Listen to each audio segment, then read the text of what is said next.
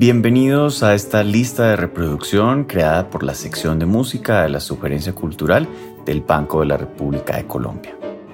Les habla Felipe Clavijo Espina y este es el primer programa de una serie de seis episodios de la lista de reproducción El Rey de los Instrumentos, en los que descubriremos el fascinante mundo sonoro del órgano.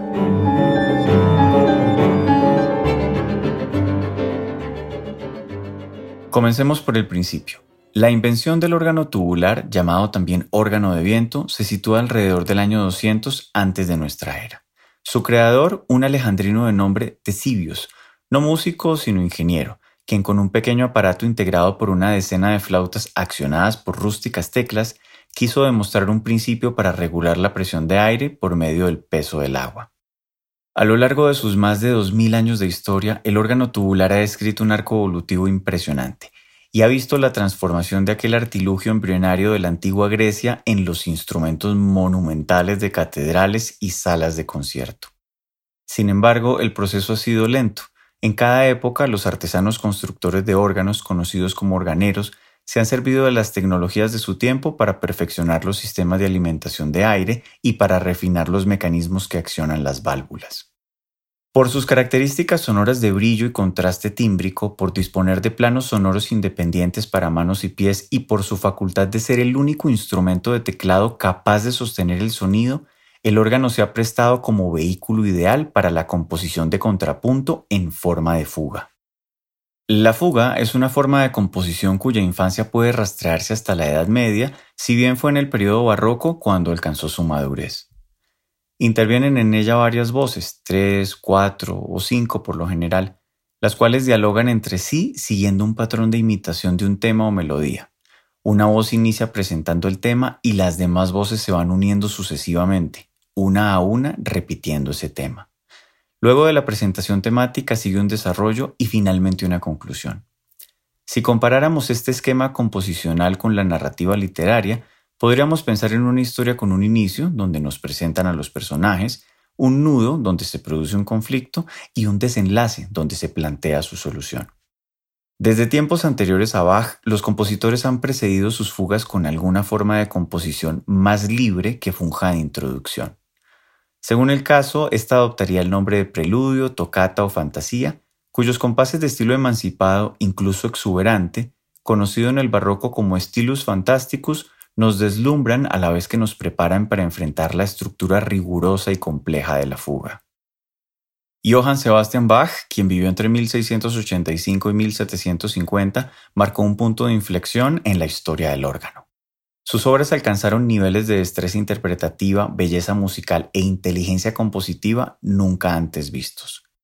Respecto de su música para órgano, la influencia más marcada provino quizás de Dietrich Buxtehude, quien vivió entre 1637 y 1707. Se recuerda cuando en 1705 el joven Bach, no tenía más de 20 años, recorrió a pie más de 300 kilómetros ida y regreso para ir de Arnstadt hasta Lübeck y conocer en persona al legendario maestro del norte de Alemania. Buxtehude era entonces un compositor e improvisador consagrado, autor de grandes partituras para órgano en la forma de preludio y fuga. El preludio y fuga en mi menor, Bux W 142, fechado probablemente alrededor de 1690, es un excelente ejemplo de su estilo, articulado en torno a seis secciones. Inicio en estilo libre, primera fuga, segunda fuga, refutación en estilo libre, tercera fuga y repetición en estilo libre. Este programa composicional fue desapareciendo y cediendo espacio a la consabida forma vaquiana bipartita, cuando el cantor de Leipzig agregó el capítulo más importante de la historia del preludio y fuga como forma de composición. El preludio y fuga en mi menor, BW 548, nos presenta a su inmortal compositor en el pico de sus poderes musicales, en un estilo maduro, en el que la fuga anuncia la construcción en forma de sonata, con dos motivos contrastantes que se presentan separados y luego se trabajan en superposición. El clasicismo vienés supuso una ruptura en la tradición de la música para órgano, pues muchos compositores que incluso lo interpretaron a la perfección no dejaron ninguna obra escrita significativa para el instrumento. A este grupo pertenece Wolfgang Amadeus Mozart, quien vivió entre 1756 y 1791 de quien sabemos fue un excelente organista, pero no dejó ni una sola página original para órgano tubular. Para la época del clasicismo vienés, la densidad del contrapunto barroco había perdido vigencia y había sido suplantada por el naciente estilo galante. Una grata excepción dentro de la obra de Mozart es su adagio y fuga en do menor, Köchel 546. Esta obra constituye un puente entre dos épocas. Por un lado, mira hacia el pasado en la elección de la consabida forma musical bipartita del barroco, y por el otro mira hacia el futuro, en tanto que su lenguaje armónico, de poder y osadía extraordinarios nos anuncian el romanticismo. Es gracias a la transcripción de Jean Gillot que esta música ingresó al canon del repertorio universal para órgano.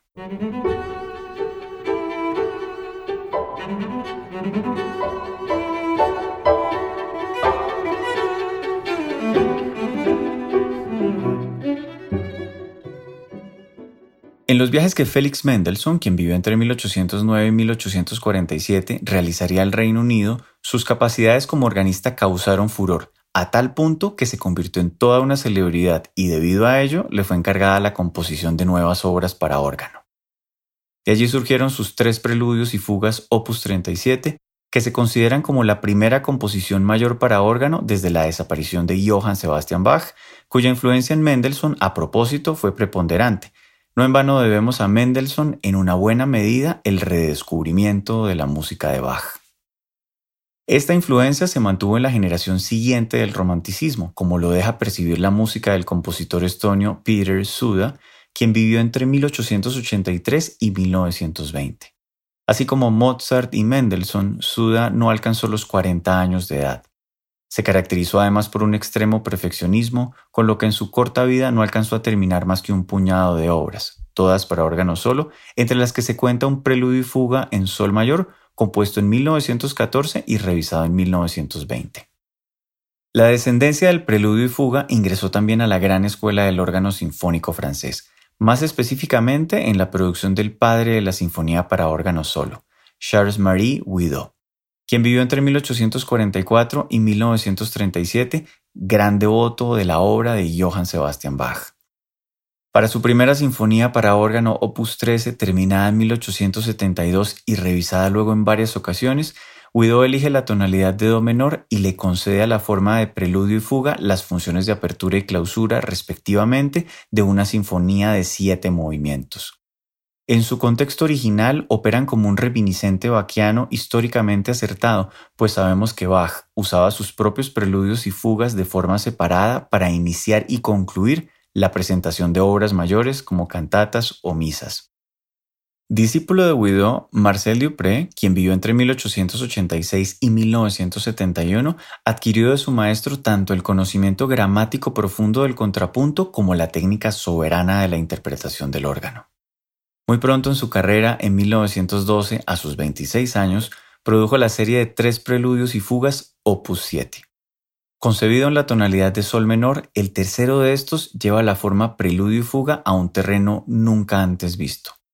Considerada por mucho tiempo como inejecutable en virtud de su dificultad técnica, esta partitura hace hoy parte del repertorio universal esencial del órgano tubular.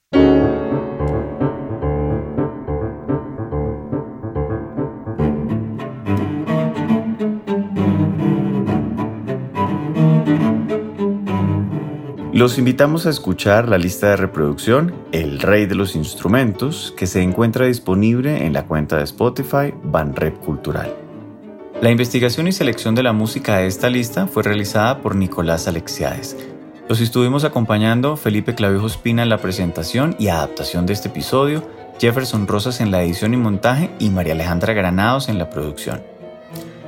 Toda la actividad cultural del Banco de la República se encuentra en la página web www.banrepcultural.org, en Facebook como Sala de Conciertos Biblioteca Luis Ángel Arango y en Instagram, Twitter y YouTube como Banrep Cultural.